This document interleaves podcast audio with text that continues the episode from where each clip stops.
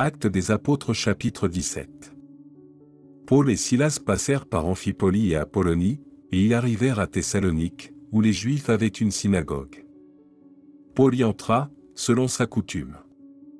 Pendant trois sabbats, il discuta avec eux, d'après les Écritures, expliquant et établissant que le Christ devait souffrir et ressusciter des morts. Et Jésus que je vous annonce, disait-il, c'est lui qui est le Christ.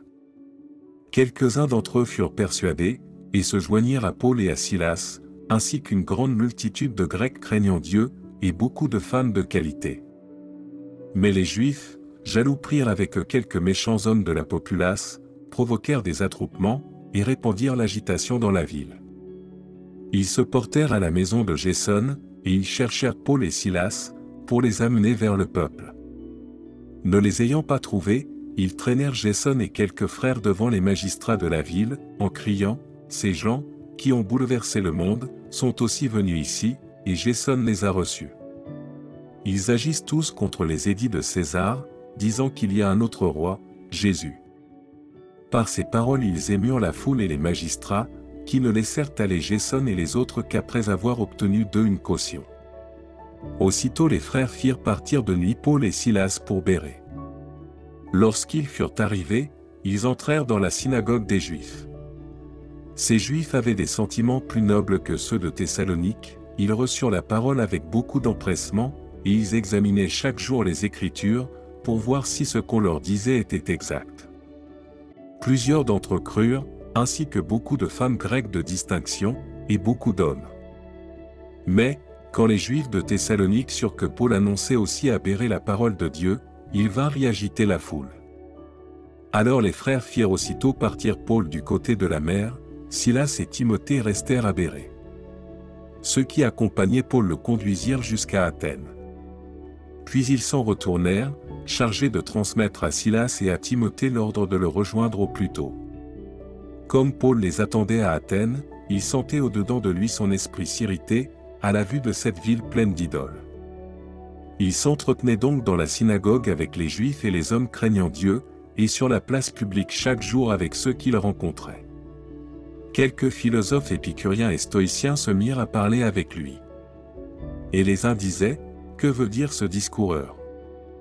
D'autres, l'entendant annoncer Jésus et la résurrection, disaient, Il semble qu'il annonce des divinités étrangères. Alors ils le prirent, et le menèrent à l'aréopage, en disant, Pourrions-nous savoir quelle est cette nouvelle doctrine que tu enseignes? Car tu nous fais entendre des choses étranges. Nous voudrions donc savoir ce que cela peut être. Or, tous les Athéniens et les étrangers demeurant à Athènes ne passaient leur temps qu'à dire ou à écouter des nouvelles. Paul, debout au milieu de l'aréopage, dit, Hommes athéniens, je vous trouve à tous égards extrêmement religieux. Car, en parcourant votre ville et en considérant les objets de votre dévotion, j'ai même découvert un hôtel avec cette inscription, à un Dieu inconnu. Ce que vous révérez sans le connaître, c'est ce que je vous annonce. Le Dieu qui a fait le monde et tout ce qui s'y trouve, étant le Seigneur du ciel et de la terre, n'habite point dans des temples faits de mains d'hommes, il n'est point servi par des mains humaines, comme s'il avait besoin de quoi que ce soit, lui qui donne à tous la vie, la respiration, et toutes choses. Il a fait que tous les hommes, sortis d'un seul sang, habitassent sur toute la surface de la terre, ayant déterminé la durée des temps et les bornes de leur demeure. Il a voulu qu'ils cherchassent le Seigneur, et qu'ils s'efforçassent de le trouver en tâtonnant, bien qu'il ne soit pas loin de chacun de nous, car en lui nous avons la vie, le mouvement, et l'être. C'est ce qu'ont dit aussi quelques-uns de vos poètes, de lui nous sommes la race. Ainsi donc, étant la race de Dieu, nous ne devons pas croire que la divinité soit semblable à de l'or, à de l'argent, ou à de la pierre, sculptée par l'art et l'industrie de l'homme.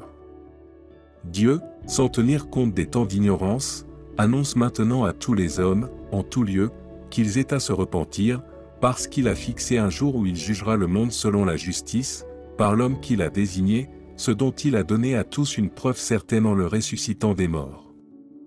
Lorsqu'ils entendirent parler de résurrection des morts, les uns se moquèrent, et les autres dirent, Nous t'entendrons là-dessus une autre fois. Ainsi Paul se retira du milieu d'eux. Quelques-uns néanmoins s'attachèrent à lui et crurent, Denis l'Aréopagite, une femme nommée Damari, et d'autres avec eux.